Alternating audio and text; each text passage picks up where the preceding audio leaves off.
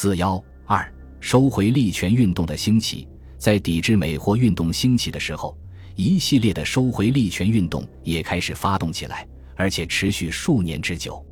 斗争的主要目标是以合法手段收回列强所攫取的各种利权，特别是铁路修筑权和矿山开采权。现代化的铁路是国家的交通命脉。甲午战前，清政府当权的顽固派愚昧无知，盲目坚持闭关政策，甚至有视铁路为弊政并国并民者，因此筑路速度极慢。从1866年同治五年。在中国土地上修筑第一条铁路开始，至一八九四年光绪二十年至，总共仅筑成三百六十多公里的铁路。甲午战后，清政府被迫改变了从前的顽固态度，于一八九六年设立了铁路总公司，派盛宣怀为督办大臣。铁路公司虽然成立了，但是清政府财政困难，入不敷出，缺乏筑路所需要的巨额资本。列强遂争先恐后的输出其过剩资本，攫取在中国的铁路建筑权，以便榨取巨额利润。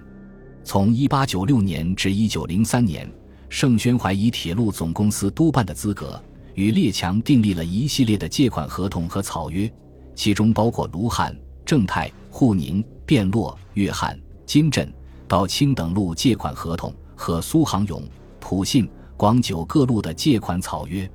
这些合同和草约不仅使中国受到严重的经济剥削，而且还都附有苛刻的政治条件，使帝国主义列强的侵略势力进一步深入到中国更多的地区。铁路利权的不断丧失，自然引起中国人民的强烈不安。从念世纪初年起，要求自办铁路的呼声便越来越高。清政府为了缓和内外矛盾。于一九零三年，由商部颁布重定铁路简明章程，准许华阳官商集股建筑铁路，为中国人自办铁路开了绿灯。因此，不数年间，集股自办的铁路公司便如雨后春笋般出现。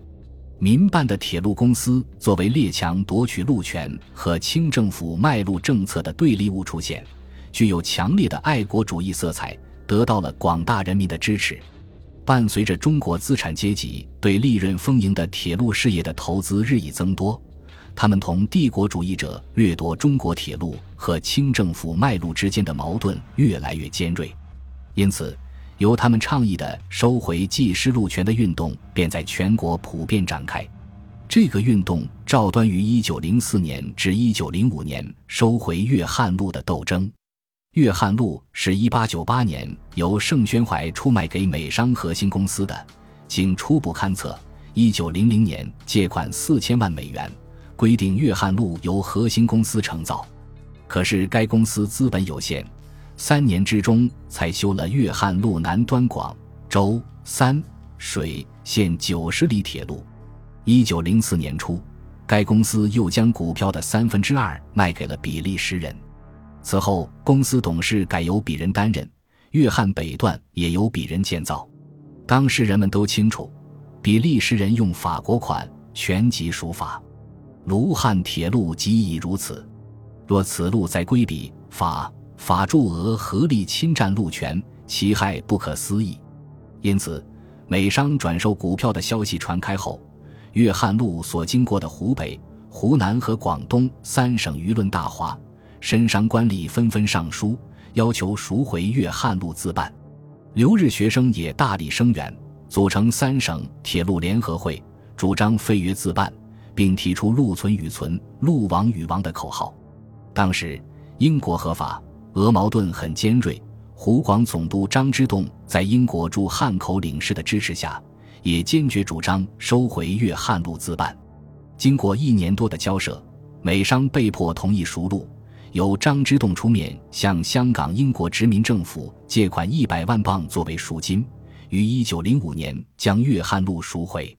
所借英款由粤、湘、鄂三省分十年摊还。同时，清政府允许三省绅商分别集资设立铁路公司。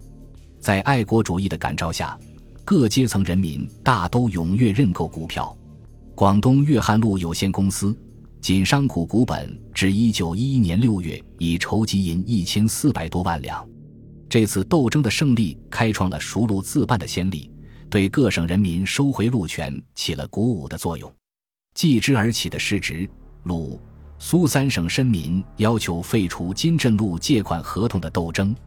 原来，在英、德两国的威胁和利诱下，清政府于一八九九年被迫签订了金镇铁路借款合同。议定由德华银行和汇丰银行合借英金七百四十万镑，以山东易县为界，由英、德分别承筑南北段。一九零三年，英德勘路完成，便催逼清政府改定正约。一九零五年，督办金镇铁路大臣袁世凯派唐绍仪和梁汝浩与英德驻天津领事谈判。消息传出后，指鲁。苏三省留日学生连续上书清政府和三省督府，要求收回金镇路权。他们指出，原有金镇借款合同仅为预约，而非正约，我有撤回之权，应得不得干涉。在学生的推动下，三省京官运玉鼎等一百五十余人联名上书，请废借款筑路草约，照粤汉路成案收回自办。三省绅商也函电分持。指出外人假铁路实行殖民政策，谋夺三省主权，即谋夺三省人民之生命财产。这场斗争持续近两年，仅迫使帝国主义做了某些表面的让步。到清政府与两国签订借款正约时，规定不拿路权做抵押，改以三省厘金做担保，不称外国代办，改称中国自办，但筑路与经营之权。仍操于英德工程师之手。一九零五年，还发生了江苏人民揭发盛宣怀在签订沪宁路正约时渎职卖路罪行的斗争。一九零三年，盛宣怀与中英银公司签订沪宁路正合同，这条路长五百七十里，借英金三百五十万镑，每中里和四万两上下，比长价每里需要银万两者浮于四倍，而且借款期五十年。同时还把以前官款修成的淞沪路做了抵押。一九零五年合同一公布，江苏绅民大为惊骇，苏省留日学生和京师学生纷纷上书，称米款太巨，赎路难期，要求速谋补救。武进绅士刘义臣上书抗议说：“五十年赎回，和亲之嗣，其额期在。”另外，还有人揭露了盛宣怀用行贿手段诱使外务部复核签押正约的事。在各方呼吁下，清政府被迫责成盛宣怀重新与英方谈判，而成以无此可措，爱难毁约回复。这场斗争的结果，后来仅勉强做到了少借一百万镑，即借二百五十万镑了事。但由于工程的糜费，不久又续借四十万镑。才修成了这条路。这场斗争的效果虽然不大，但却使盛宣怀的卖国嘴脸暴露于众。帝国主义列强不仅掠夺中国的路权，同时也纷纷染指中国的矿权。据统计，在1895至1912年间，列强掠夺中国矿权的主要条款、协定及合同等达四十余项。根据这些项目来看，中国的富饶矿区在不同的程度上。大都为列强所染指，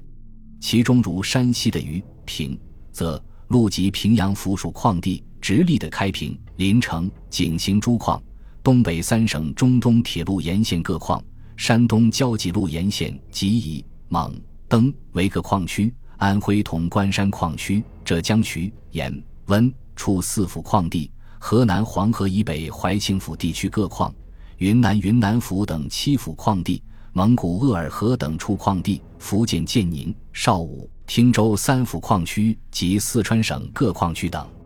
这些矿区除少数矿地已经开采外，绝大部分却只是被霸占着，地下矿藏仍然未动。这种情况给中国民族矿业的发展造成巨大的障碍。因此，随着民族资本主义的发展和民族独立思潮的高涨。各省人民不断掀起收回矿权的斗争。衢州、延州、温州及处州四府是浙江省的重要矿区。一八九八年，这身候选到高尔一组成宝昌公司，经英国福公司华人经理刘鄂字铁云及老残游记的作者介绍，向意大利商人开办的汇工公司借款五百万两，承办衢州等四府煤铁各矿。实际上，宝昌公司没有资本，高尔一不过是汇工公司的买办。这项卖矿活动竟于一九零三年二月由外务部奏准，从而激起浙江人民的义愤。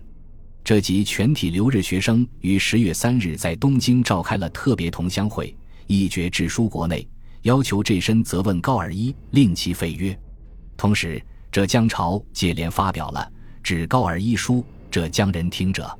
卖我浙江矿产者听者等文，谴责高尔一举亿万年无穷之宝藏，以为献媚外人之志建立，突薄他日之高等奴隶地位，真是狗之不食之徒。文章号召浙江人民奋起保卫矿权，同时，浙江绅商陈叔通、孙义忠等在杭州西湖集会，与高尔一进行了面对面的斗争。各学堂学生闻风响应，风潮大起。上海的这级绅商联名发表了为杭深高尔一倒卖四府矿产事，警告全浙身民企，坚决要求收回矿权。斗争一直延续到一九零五年。这一年一月，高尔一居然不顾浙江人民的抗议，与英国和意大利商人合办的汇工公司正式签订了借款合同，这就激起了人们更大的愤怒。浙江绅商在上海协桥商务局开会，讨论自办全浙铁路，会上异口同声斥责高尔一卖矿，并将其驱逐出会场。上海、杭州等地报纸一致声讨，在社会舆论的压力下。清政府外务部和浙江当局以高尔一所订借款合同为英义辉工公司，与前奏准案义辉工公司字句不符，而且办矿限期已逾两年，宣布撤销原奏准办矿合同，收回四府矿权。以后，英国驻华公使萨道义及驻上海总领事支持英商无理纠缠，但外务部坚持原意，所据理由十分充足，使英方无此反驳。只好默认了中国收回浙江矿权的事实，与浙江人民展开收回矿权运动同时，福建人民收回建宁、邵武、汀州三府矿权的斗争也方兴未艾。一九零二年，京清政府外务部奏准法国大东公司和华商华裕公司取得福建建、绍、汀三府矿权，合同规定所勘各矿需在一年内开工。否则准其他公司接办。表面上，华阳两公司各级资本权力平等，实际上华裕资本甚少，所有利权均归大东独揽。对于这种利权外溢的情况，福建绅商甚为不满，遂于一九零五年发布揭帖，揭露华裕公司林帆公名义卖矿，指出外人办矿对无敏之身民，则利无一毫，而害有万端。呼吁全省人民力逼政府废约，募集资本自行开矿。接着，民省各界迭开会研究此问题，而旅沪及外部同乡亦纷纷开会函电交持。福州各学堂学生上外务部禀称：“度外人之际于辟民省之利源，维系人心，全在此举。”要求训与召会法使，宣言诏约注销合同。民省京官林浩深。学部左参议陈宝琛、礼部侍郎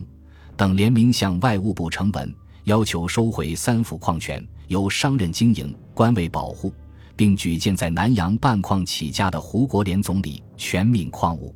法商见人民反抗日益激烈，便企图勒索一笔赔偿费，放弃矿权。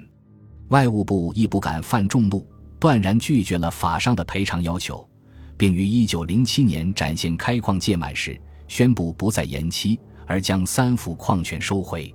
一九零四至一九零五年间是全国收回利权运动的初期阶段。除上述各省进行了斗争并取得成绩外，其他各省也相继展开活动，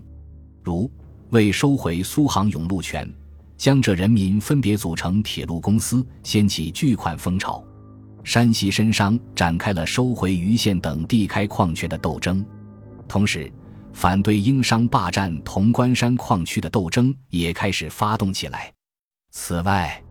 山东、河南、四川、云南、直隶、黑龙江等省都争先恐后的展开收回本省利权的斗争。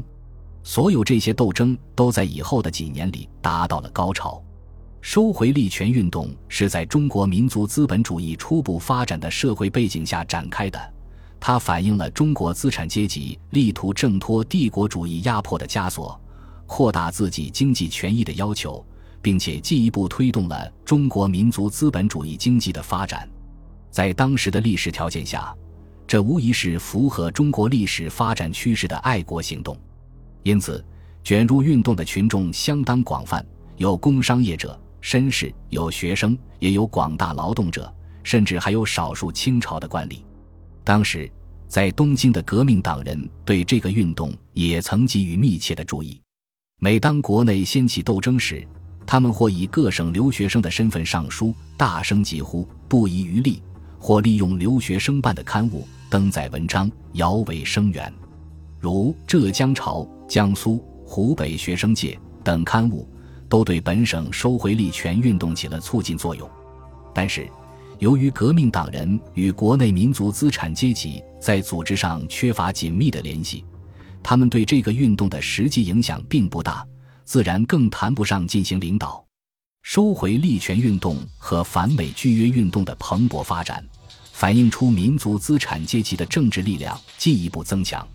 他们比过去更为活跃了，同时。这一系列的运动吸引了各阶层人民参加，充分表明反帝反封建的斗争在国内已经有了相当广泛的群众基础。正是在这样的基础上，资产阶级民主革命运动迅速的高涨起来。本集播放完毕，感谢您的收听，喜欢请订阅加关注，主页有更多精彩内容。